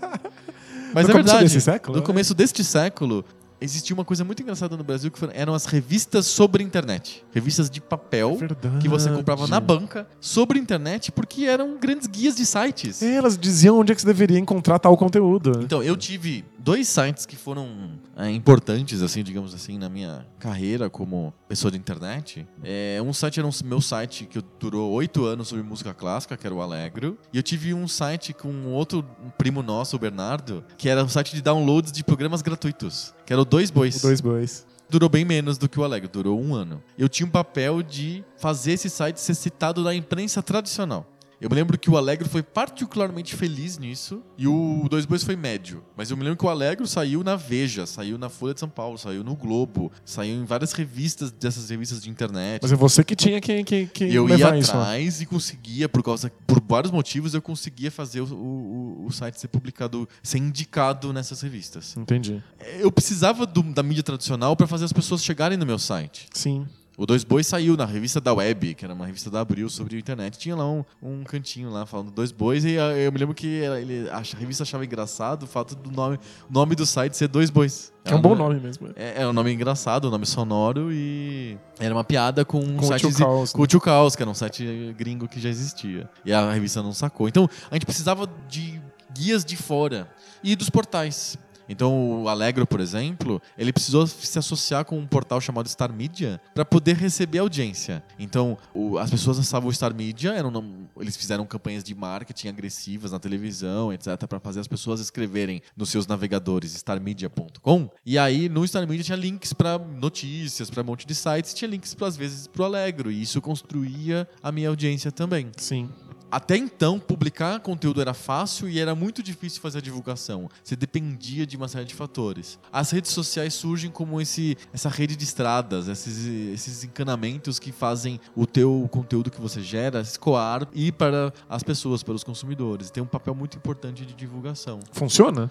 Funciona. Obviamente, quando a rede social em si percebe que isso é muito importante, ela começa a querer ganhar dinheiro em cima disso. Claro. Então ela fala assim: Querido produtor de conteúdo, você tem se beneficiado por anos de nossos serviços para chegar ao seu público. Agora chegou a hora de contribuir. Para o seu conteúdo chegar no seu público, agora vai custar uns módicos 8 centavos por clique. Algo Sim. assim. E ele, o Facebook, no caso, que fez isso, começou a diminuir o alcance, o que a gente chama de alcance orgânico dos posts. Então, se você tem uma página que tem 5 mil likes, você escreve um post, ele é alcançado por 90 pessoas, 100 pessoas. Dos 5 mil, só 10% daquelas 5 mil pessoas recebem o teu post. Você acabou de publicar uma notícia nova, você publica no Facebook e 10% das pessoas que te seguem vão ver aquele, aquela notícia. Então, o Facebook tem um caráter extremamente cruel de ele controlar demais a distribuição daquele conteúdo. Não é livre, não é você que está controlando e muito menos o usuário. É o Facebook que controla. Porque a divulgação é muito importante. Tem, eu, Eu- eu, eu lido profissionalmente com sites de conteúdo e eu percebo que cada vez mais os portais dependem de Facebook para ter audiência. Cerca tem portais que mais de 60% da audiência vem do Facebook. Caramba. Antigamente, 60% da audiência era home do portal. As pessoas escrevendo www.ol.com.br, www.terra.com.br, assim por diante. Hoje as pessoas esqueceram de fazer isso. Elas não têm mais esse costume de escrever o UOL.com.br e ver o que tem na capa do UOL. Elas vão direto na rede Elas, social. elas, nem, elas nem saem do Facebook, elas ficam lá o tempo inteiro no Facebook. E quando o UOL publica alguma notícia, a Folha publica alguma notícia, aparece lá no newsfeed da pessoa e ela clica. Mas o que me enlouquece é que eu não tenho controle sobre o que eu recebo. Você não pode eu escolher. queria, eu queria receber sempre tal conteúdo de tal produtor de conteúdo, mas não, não, não é o caso. Não faz sempre. Você tem a liberdade de escolher o produtor de conteúdo. Então eu dei like no Bola Presa. Perfeito. Eu dei like no Poco Pixel. Aí quando o Poco Pixel ou Bola Presa publica um conteúdo novo, quem decide que, que, aquela, que aquela pessoa que deu like naquela página vai ver ou não é o Facebook. A menos que eu pague. Eu vou lá e boto uns Isso- tostões. Isso, isso como consumidor de conteúdo me enlouquece. Até mais como produtor. E aí o Facebook, pra fazer esses filtros, pra justificar o dinheiro que ele tá cobrando pra você chegar nas, nas pessoas, ele fica fazendo algoritmos que tentam detectar como que é o gosto da- das pessoas, os likes que as pessoas dão, os comentários que elas escrevem, etc, Pra modular aquela, aquele feed de notícias pra você receber a princípio coisas que te interessem, Pra você continuar acessando o Facebook. E aí gera esse efeito bolha, esse efeito de que eu só vejo coisas que me agradem. Seria estranho pensar no modelo em que você vê coisas que te desagradem. Ninguém gosta, né, de entrar num ambiente que te tortura, né? Eu ligo a Record e fico assistindo a Record de tarde. Ninguém faz isso, né? Algumas É, de- pessoas Ah, algumas pessoas assistem a Record de você- tarde, É, não, né? se você gosta, você assiste a Record de tarde. Se você não gosta, você não assiste. No Facebook também é a mesma coisa, só que é mais que isso. É como se a minha TV não, não deixasse eu trocar de canal. É. Ela fala assim, a TV fala assim: Oi, eu acho que você vai gostar desse aqui. Assiste esse programa. "Ah, Não! E ele fica lá. Pensa numa TV que tem vontade própria. O Facebook é isso. É esquisito. né? O Twitter não, ele pelo menos ele, ele respeita. Você segue uma pessoa, você vai receber tudo daquela pessoa. Por quê? É pouquinho, né? É uns textos curtinhos. Não tem a, a pessoa se ela escrever bastante ainda assim é pouco. E você fica recebendo aquilo, não tem problema, não vai te entulhar. Você segue 100, mil, 100 pessoas, Mas eu- 200 Eu pessoas, quero ser responsável pelo, por lidar com o meu próprio entulho. Pode me entulhar aí, eu sou grandinho. mas o Facebook não Se eu deixa. tiver entulhado, eu lido com isso. Eu cancelo algumas pessoas, eu paro de ler outras. Eu, eu sou grandinho. Sim. Então, eu acho as redes sociais extremamente importantes nessa, nessa difusão do conteúdo. E isso gera um efeito colateral positivo, que é como a distribuição de conteúdo fica mais fácil, a produção é estimulada. É, sem dúvida. Di- É mais diminui- recompensadora. É mais recompensador. Antigamente Então, você escrevia um blog e. Ninguém lia. lia. Aí, ah, por que eu vou continuar fazendo? quantos anos vocês tiveram problemas com bola presa? De gerar audiência. O Bola Presa já nasceu com redes sociais existindo. Ele nasceu com, com Orkut. vivo. Com Orkut, olha E só. aí a gente ia nas comunidades do, de basquete do Orkut e avisava. Saiu "Olha, post novo." Existe essa- esse, esse blog aqui, mó legal sobre basquete. Ele postou sobre isso. O que, que vocês acham? E isso vai gerando conversas Cliques. dentro do Orkut que foram dando uma audiência. Mas sem isso, Tinha comunidade do Bola Presa no Orkut? não tinha, não tinha. Era muito começo ainda. Era começo do Orkut ou começo do Bola Presa? Era o com- começo do Bola Presa. Ah, Entendi. Aí não, não, não rolou. Se não tivesse Facebook, como que seria o seu trabalho no Bola Presa? Seria muito menor. Porque não teria pessoas clicando nas notícias. É, teria bem menos, bem menos audiência, a gente receberia bem menos apoio, bem menos feedback. Seria inviável se dedicar tanto ao bola presa quanto eu me dedico hoje em dia. Pergunta que eu faço, devolvendo um pouquinho das perguntas pra você também. Só porque é sexta-feira 13. Porque é sexta-feira 13 e a gente tá supervertendo as regras. Ah! Não é estranho que uma rede social seja tão presente e mono- monopolizadora das atenções das pessoas? É muito. A gente ficar como produtor de conteúdo ficar muito refém de um cara só, de uma empresa só. A gente faz isso no- na busca, a gente fica refém do Google, é uma empresa só que de- define o que você vai encontrar na busca, e fica refém no- na distribuição de conteúdo no Facebook, que define o que você vai ver e não vai ver. Posso dar nome aos bois, né? Pode. É, quando saiu o Ello, aquela. A gente não tem medo de perder patrocinadores. É, A gente não tem nenhum. é. É.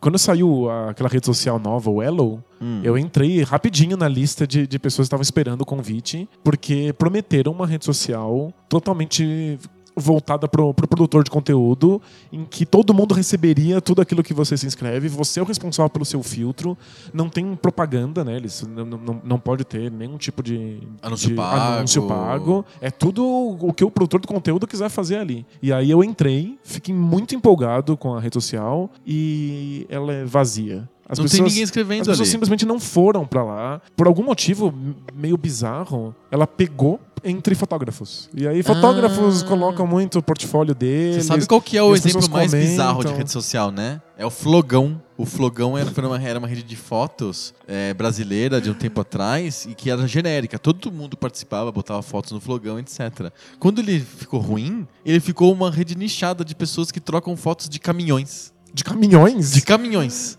Que, coisa bizarra. Ele, ele perdurou por alguns anos depois da derrocada só com fotos de caminhões, aficionados por caminhões.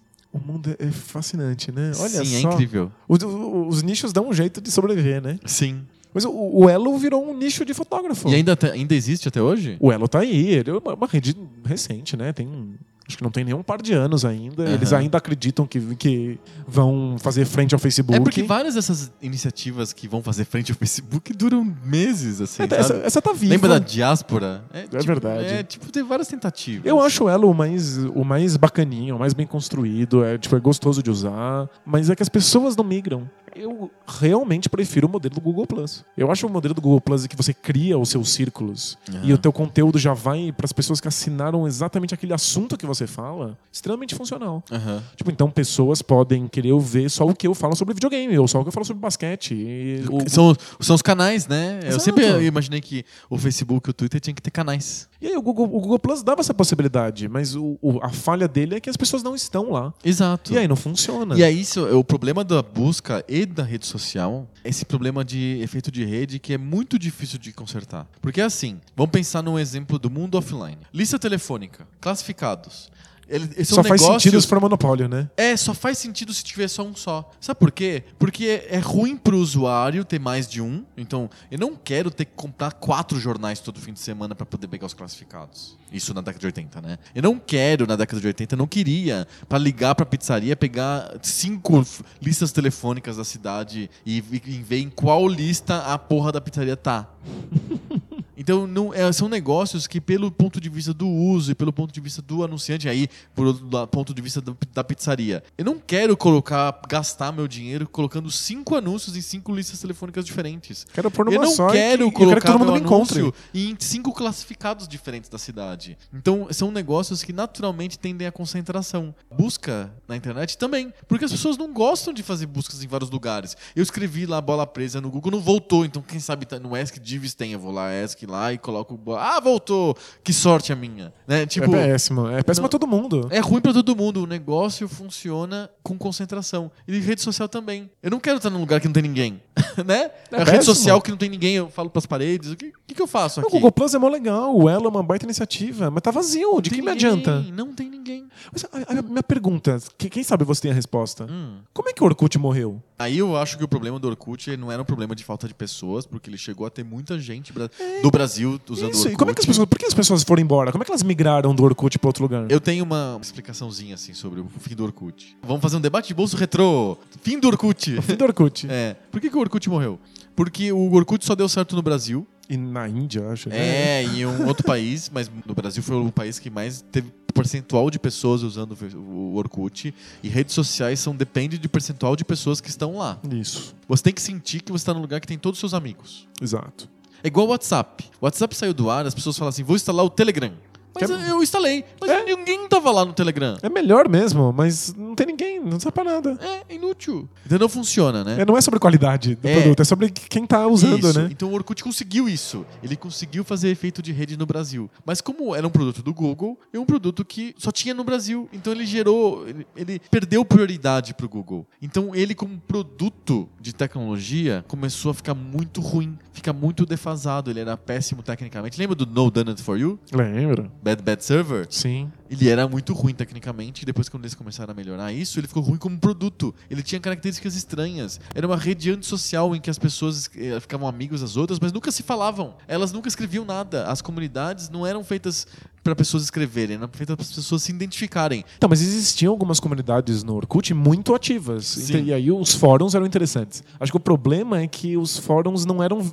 As coisas que eu postava nos meus fóruns não eram visíveis para os meus amigos, eram visíveis para as pessoas daquele Da- fórum. Daquele fórum. Então, tanto. Não funcionava para distribuir Então- conteúdo de um jeito decente. Não, e, e também não servia para entrar em contato com seus amigos. Só Sim. servia para você entrar em contato com fóruns, que é uma coisa mais velha que andar para frente. Não preciso do Orkut para isso. né? Exato. Então o Orkut tinha as pessoas, mas as pessoas nunca usavam. Eu, eu tinha todos os meus amigos no Orkut, mas eu nunca troquei uma palavra com eles dentro É. do Orkut, porque não era um lugar apropriado pra isso acontecer. O produto não era bem feito. Tinha as pessoas, mas não era um bom produto. Aos poucos as pessoas começaram a perceber que existia uma alternativa ao Orkut, foram trocando pro Facebook, o Facebook era bom, e aí ele foi crescendo, crescendo, crescendo. De repente, há quatro anos atrás, três anos atrás, ele ficou universal. Todas as pessoas estão no Facebook.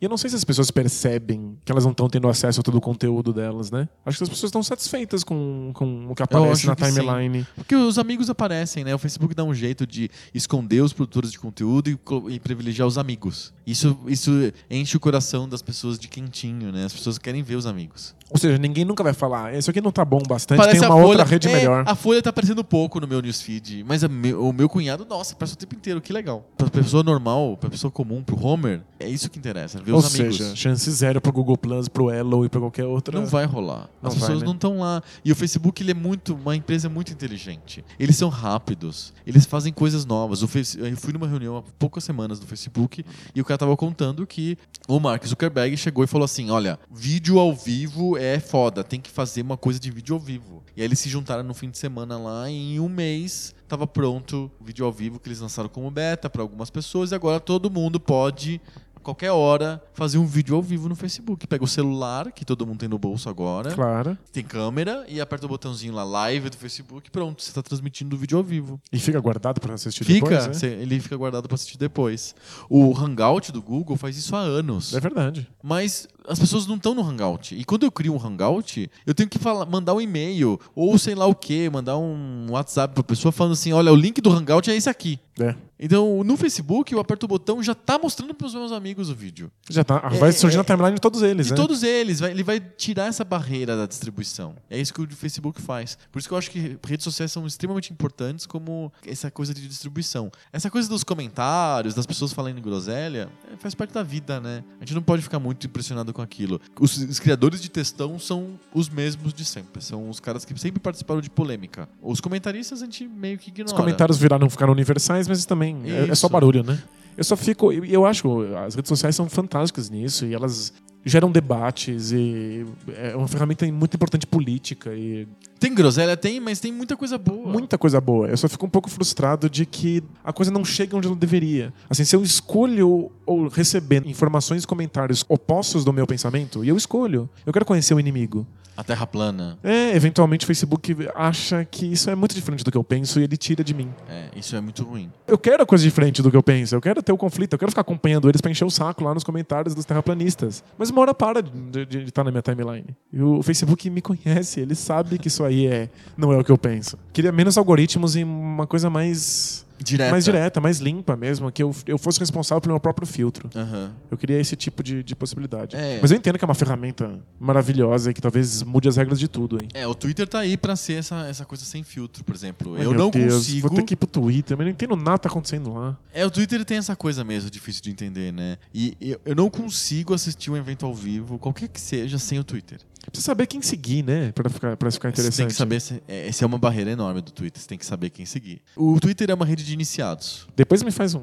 Um guia do Twitter. Isso, me faz um caminho das pedras do Twitter. Te mandar um- uma lista de pessoas pra você seguir. Isso. Que aí fica divertido. Eu tô há muitos anos no Twitter e eu, eu- eu adoro ficar ali e é minha rede favorita, é minha rede preferencial. Se eu vou colocar ideias que são mais sinceras minhas, eu coloco no Twitter, eu não coloco no Facebook. Isso aqui é engraçado, eu ganho alguns seguidores do, do Poco Pixel no Twitter. Aham. Mesmo que eu não E use do a Bola social. também. Ah, sem dúvida, mas eu, eu não uso, eu não sei. Você eu- nunca eu não sei escreve? fazer, nunca. Mas eu, eu vou repensar isso depois desse papo. É, o Twitter é muito divertido, mas, claro, você tem que se debruçar em cima Se daquilo. você me ajudar aí, eu, eu brinco. É, é legal, cara. Eu tava comentando que, pra terminar, eventos ao vivo, o Twitter é maravilhoso, é extremamente engraçado. Eu, eu vejo sempre o Twitter pra tudo. É futebol, política, ficar vendo, por exemplo, discurso de gente, é muito engraçado no Twitter. O Temer perdeu a voz lá, o Twitter tava estraçalhando, tava muito engraçado. Soltou o logotipo novo do governo, milhões de piadas. É, o Twitter é muito engraçado pra essas coisas quentes. O Facebook, daqui a cinco dias você entra lá, tem gente dando risada do, da- do discurso do Temer. Pô, mas é velho. Por causa que o Facebook tem essa coisa de não conseguir lidar bem com essa coisa do tempo. Tem né? essa piada, né? Que o Facebook é quando você perdeu um momento no Twitter. Aí você vai no Facebook e tem lá a retrospectiva. É, exato. Os, o- os print screens de coisas do Twitter É, colados no Facebook. Tem, assim, tem é. bastante print screen do Twitter. Porque as- aí eu vou estar puxando o saco da minha rede favorita, né? As piadas surgem primeiro no Twitter. Tem essa coisa meio rádio, assim, né? Tipo, no Twitter. Muito, muito, A muito. coisa acontece antes no Twitter e aí depois a notícia chega em outros O lugares. Twitter é muito mais instantâneo, porque essa coisa de não precisar de ter texto, só ter poucos caracteres, o cara consegue escrever super rápido. Sai gol, eu escrevo gol, pronto, já, tô, já tá no Twitter, já coloquei. No Facebook, se eu escrevo gol, o cara vai ver daqui a três dias escrito gol e falar, caramba. E meia dúzia de pessoas vão ver. É, fora que o Facebook controla o que vai ser publicado e tal. Mas muito divertido falar sobre isso, assim. Legal, vou, vou, vou me aventurar no Twitter aí um dia desses. Tem teu Twitter e, e, claro, vocês estão no Twitter? Sigam, arroba PocoPixel. Isso. A gente sempre publica em primeira mão. Mas não me segue não, porque eu não escrevi nada ainda. Vamos ler cartinhas? Vamos, cartinhas. Cartinhas.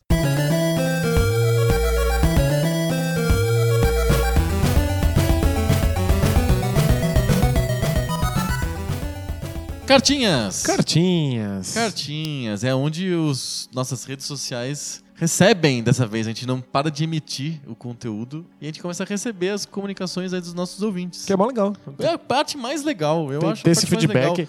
de fazer o podcast é receber o feedback dos nossos queridos ouvintes. É porque fazendo escuro é desesperador. Você não sabe o que está dando certo, se tá dando errado. Exato, se a gente falou muita besteira É, ou não. Motivação zero, Se, né? se é divertido para as pessoas que estão ouvindo a gente ou não. A gente precisa de ter o feedback de vocês. É verdade. A gente sempre fala isso no final do programa, mas eu vou falar no começo, já que a gente tá falando sobre isso. Estamos disponíveis em todas as redes sociais para vocês comentarem com a gente. Até no Elo, não, tô brincando. É, vamos criar um canal no Elo? Não, mentira, não vou criar um canal no Elo.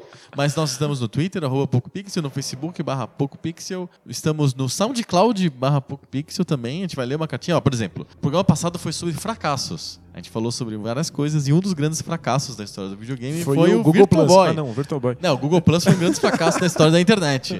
Mas no- dos videogames especificamente foi o Virtual Boy. E aí o Thiago SR escreveu lá no SoundCloud respondendo uma pergunta que a gente fez no programa. Que foi, quem que aprovou o Virtual Boy? E aí o, o Thiago respondeu, foi o próprio Gunpei Yokoi, que é o cara que criou o Game Boy. Olha só. E sabe o que aconteceu era com um ele? Era um outro projeto dele. tadinho. Exato, foi um outro projeto e tal. Ele aprovou, ele tava super empenhado naquilo. Sabe o que aconteceu com ele depois? Gonorreia. Ou camisinha, não sei. Não, não aconteceu nem gonorreia nem camisinha. O que aconteceu foi que ele pediu demissão da Nintendo porque ele ficava, ele ficou com muita vergonha do que aconteceu. Ai, co- coisas do Japão, né? Coisas japonesas. Caramba, ele ma- manchou a honra dele da Nintendo fazendo essa porcaria que foi o Virtual Boy. Podia ter ficado lá. já- Tipo, a SEGA nos ensina que você continua errando e fracassando, mas você continua lá dando a cara tapa. E mais tapa, e mais O tapa. importante é você ter endurance, né? Resistência. E mais tapa, e mais tapa. A SEGA é um exemplo de um cara que não, não, não consegue dar a volta nunca. Ele não, E mais tapa. Muito bom, Thiago. A gente recebeu uma cartinha que veio de um canal que eu não tinha comentado, que é uma o nosso site, o pocopixel.com. Você vai verdade. lá, tem um botãozinho chamado Entre em Contato, fale conosco, e aí o Rafael Ramalho escreveu pra gente. Ele costuma escrever sempre pra gente nesse, nesse nosso contato, porque a gente é o podcast favorito do Rafael. Olha só. Muito bom. E ele tá, ele tá comentando sobre os jogos fracasso. Ele lembrou de um caso muito engraçado de um jogo chamado Tattoo Assassins, que era um rip-off do Mortal Kombat. Nesse jogo, o Tattoo Assassins, os lutadores têm tatuagens mágicas que dão poderes pra eles. Olha a premissa do jogo. e a ideia é que seriam 13 jogadores com mais de 300 fatalities. E o nome era Fatality. Era um rip-off muito descarado do Mortal Kombat. Gente. E ele foi anunciado como um jogo revolucionário. Eles fizeram uma equipe de desenvolvimento gigante e deram um prazo super curto para a equipe de desenvolvimento seis meses para fazer o jogo. Um jogo com caras tatuados poderosos. Exato. Que legal. E aí, claro, né? O que aconteceu? Fracasso. Óbvio, né? Não teve nem chance. Os caras trabalharam 16, 18 horas por dia para tentar fazer o jogo em seis meses e não deu certo. É que- Por que não estou surpreso? Nada lem- surpreendente. me lembrou aquela série de TV que passava no SBT uns Nossa. anos atrás, Ah. que era os Jovens Mutantes Tatuados Ninjas de Beverly Hills. Nossa senhora, sério? Sério, era tipo uns Power Rangers, só que ao invés de usar roupa de Power Rangers, eles tinham a cara tatuada. Gente. Tá? É, Alguém achou que isso ia ser uma boa ideia. O Rafael continua, ele- aí ele comenta o debate de bolso. Cota debate de bolso. Exatamente. Ele gostou do nosso debate e ele, ele mesmo é ateu. Só que ele frequenta um centro espírita. Eita, não. Ele leva, ele leva a mãe dele no centro espírita, Ah, apesar de ele ser entendi. ateu. Entendi. A questão é que ele vai no centro espírita por causa que o centro espírita tem obras de caridade que ele quer participar. Faz sentido. Tem várias coisas que o centro faz, de auxiliar as famílias, tem várias ações, ele diz que tem mais de 40 ações, etc. E ele participa, então ele vai com a mãe dele no centro espírita, apesar dele ser ateu, cético e tal, e ele vai lá participar dos programas de caridade. E diz que ele não pode falar pra ninguém lá que ele não acredita em nada. Porque isso geraria um sabor esquisito que atrapalharia ele de ajudar as pessoas e participar das obras sociais. Então ele fica quieto. Você corre o risco de falar que é ateu e eles nem deixarem você fazer caridade lá. Exato, é O que é estranho. muito bizarro, né? O que é muito esquisito, né? E aí eu fico pensando assim, por que, que não existe caridade feita por, sei lá, pela Liga dos Com- dos Comerciantes de Tecidos? Ou por ferreiros? Por que tem que ser sempre uma, uma igreja, uma instituição religiosa que faz caridade? Posso estar cutucando feridas ou falando groselha. Ah, Mas acho que é porque existe uma tentativa de vender um projeto, né? hum, Tipo, a, cari- a- a caridade da- das religiões não é simplesmente algo estrutural, mas é algo que leva a palavra religiosa para a pessoa que recebe a caridade. Entendi. E eu não acho É que. um, a- é um caminho de proselitismo, é isso? Eu acho que um pouco. Não acho que a, a guilda dos tecelões Aham. de Milwaukee tem intenção de, de Espalhar a de palavra, espalhar da- a palavra do do tecido. Do, tecido é. Não. Eles vão lá, servem sopa e falam, gente, agora nós vamos falar sobre os tecidos. Então, acho que não, não faz muito sentido. Por que, que a gente não consegue dar sopa pras pessoas sem precisar falar nada? Por que, que a gente dá sopa e fala sobre Jesus, sobre Buda, sobre Maomé ou sobre os tecidos? Por que a gente simplesmente não dá sopa e fala boa noite? Acho, acho que tem grupos que fazem isso, É, mas é né? que eles são menores, né? Eles têm Sempre é menos- com um um plá junto com a, com a comida, sempre. com a ajuda, com o agasalho. Você ajuda a pessoa e aluga ela um pouco. Sabe o que eu acho que é pior do que isso? Os centros de reabilitação para dependentes químicos. Ah, são todos são Todos eles são profissionais, né? Se você quiser encontrar um laico aí, um que simplesmente tem- queira te ajudar porque é importante que você largue as drogas, Sim. nossa, você não vai encontrar nem a pau. São todos vão te ajudar te levando a palavra de, de alguma religião. Às vezes, acho que nem por mal. É só porque esses, esses grupos religiosos acham que tão importante quanto a sopa é que eles saibam qual é o caminho certo. Às vezes mais importante. Pois é. né? Se você for cristão, né, o corpo vem sempre em segundo lugar em relação à alma. Aham. Então, tipo, a palavra de- da, da verdade é mais importante do que a sopa. Então, é- não é por mal, faz parte do pensamento interno deles. Mas é que uma coisa não pode vir sem a outra. É complicado mesmo, mas eu achei legal que o Rafael conta que ele, ele não pode falar, ele não pode sair do armário, né? Esquisito. É, porque ele tá lá, ele quer ajudar, mas ele não pode falar, olha, gente, me menos com isso, não acredito tanto, valeu e tal. Não, ele não pode, ele tem que seguir o, te- o teatrinho de alguma maneira, né? É. Infelizmente é assim. Acho que vai melhorar. Acho que aos poucos, conforme esse esclarecimento vai chegando nas- em mais pessoas, isso vai melhorar sim. Espero que sim. Legal. E o Marcos VSS escreveu no b9.com.br, que é outro canal pra vocês entrarem em contato com o Poco Pixel. Tá vendo? É, tipo, é- é- é tanto canal, mas tanto canal, que é tipo ter um monte de listas telefônicas diferentes. atrapalha as pessoas. Em vez de ajudar eu- as pessoas, Eu não sei atrapalha. escrever, é tanto, é tanto lugar pra falar com, com, com, Poco Poco Pixel. É impressionante. Então, o Marcos ele fala um pouquinho sobre o debate bolsa, mas ele pega o nosso ganchinho final do debate bolsa em que eu falo sobre o dinheiro. Porque afinal a gente tem bicho na nota de real. E o Marcos dá uma ideia. Por que, que é bicho? É óbvio, eu já sabia disso, mas o Marcos lembrou. É porque ia ter muita treta pra escolher as pessoas que aparecem na, naquela nota. Então eles optaram pelo caminho mais fácil, mais neutro, que é bota bicho. E ninguém é contra bicho. Todo mundo gosta de bichinhos. Quem né? que não gosta de uma arara? Ou de uma garça? Arara. de um peixe? Quem não gosta de uma onça pintada? Então é, é neutro, é ideologicamente neutro, né? A, gente não tem figuras unânimes de importância política, né? Mas quem que tem? Eu não sei, acho que os Estados Unidos têm.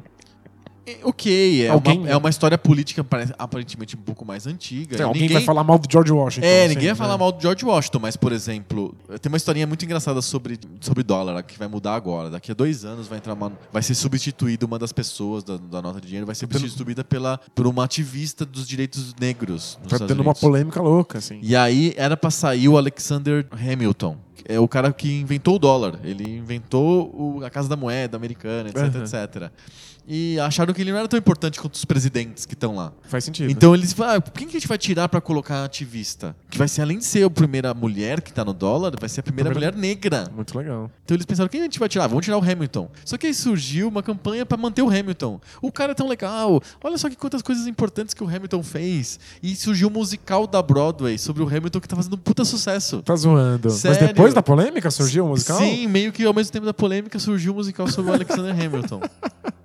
E aí o Hamilton ficou na moda, então o governo desistiu de tirar o Hamilton e tirou um outro cara, que o nome me escapa, que foi um presidente dos Estados Unidos e que por acaso ele tinha escravos. Então estão tirando o, um presidente que tinha escravos e colocando uma ativista pelo direito dos negros. Legal, simbolicamente interessante. Sim, simbolicamente interessante, mas cheio de polêmica. Então, É, não, nem não- lá não nos Estados unânime, né? Unidos rola uma unidade das pessoas que estão na nota do dólar, tirando talvez o George Washington. Mesmo assim, vai ter gente que vai ainda achar alguma coisa do George Washington, sabe? Então, Dá pra falar mal do George Washington, ele não gosta de árvores. fica É. derrubando cerejeiras por aí. Exato. É of the Tentacle é cultura.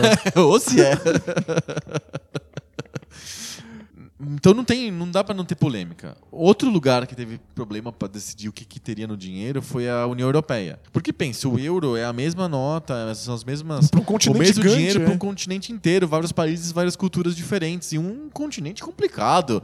Duas guerras grandes aconteceram no- só no século XX. Então, é, tipo, e xenofobia pra tudo quanto é lado. é um, muito complicado. Então eles op- optaram por fazer notas bem abstratas e que tem É tipo um triângulo? Um quadrado? não, é um abstrato um pouco menos abstrato, que são formas ar- arquitetônicas. Então, as notas têm, assim, Ah. arcos e elementos arquitetônicos e tal. E eu posso dizer, eu acho muito melhor que bicho, porque os elementos arquitetônicos... Pelo menos são humanos, São né? coisas que os homens criaram, não são bichos da natureza, sabe? Então, fiquei pensando uma, uma vez que o real podia ter, por exemplo, artistas. Já que a gente não tem. A gente tem problema com os nossos homens públicos, com os políticos, se a gente pode colocar Pedro Álvares Cabral, vão falar, porra, mas os colonizadores, ele matou os índios. Aí você põe Dom Pedro, mas pô, o cara era da família real e virou rei do Brasil, não sei o quê. Sempre tem alguma coisa contra, mesmo até contra personagens históricos bem antigos, tudo complicado, então a gente põe artistas. Aí começa a ter problema de novo. Aí você bota um Niemeyer, vão falar, é. Ah, o cara é comunista. É comunista,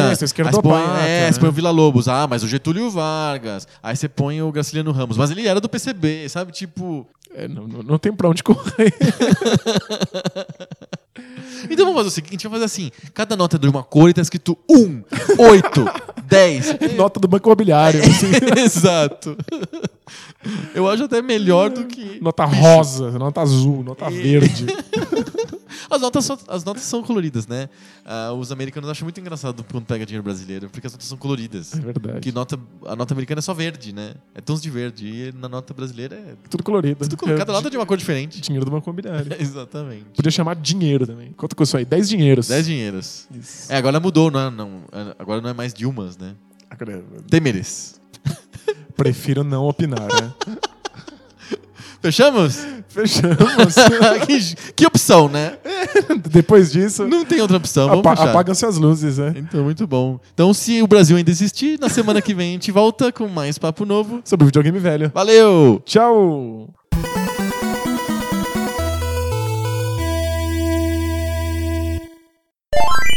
O tema de hoje é. é muito. é.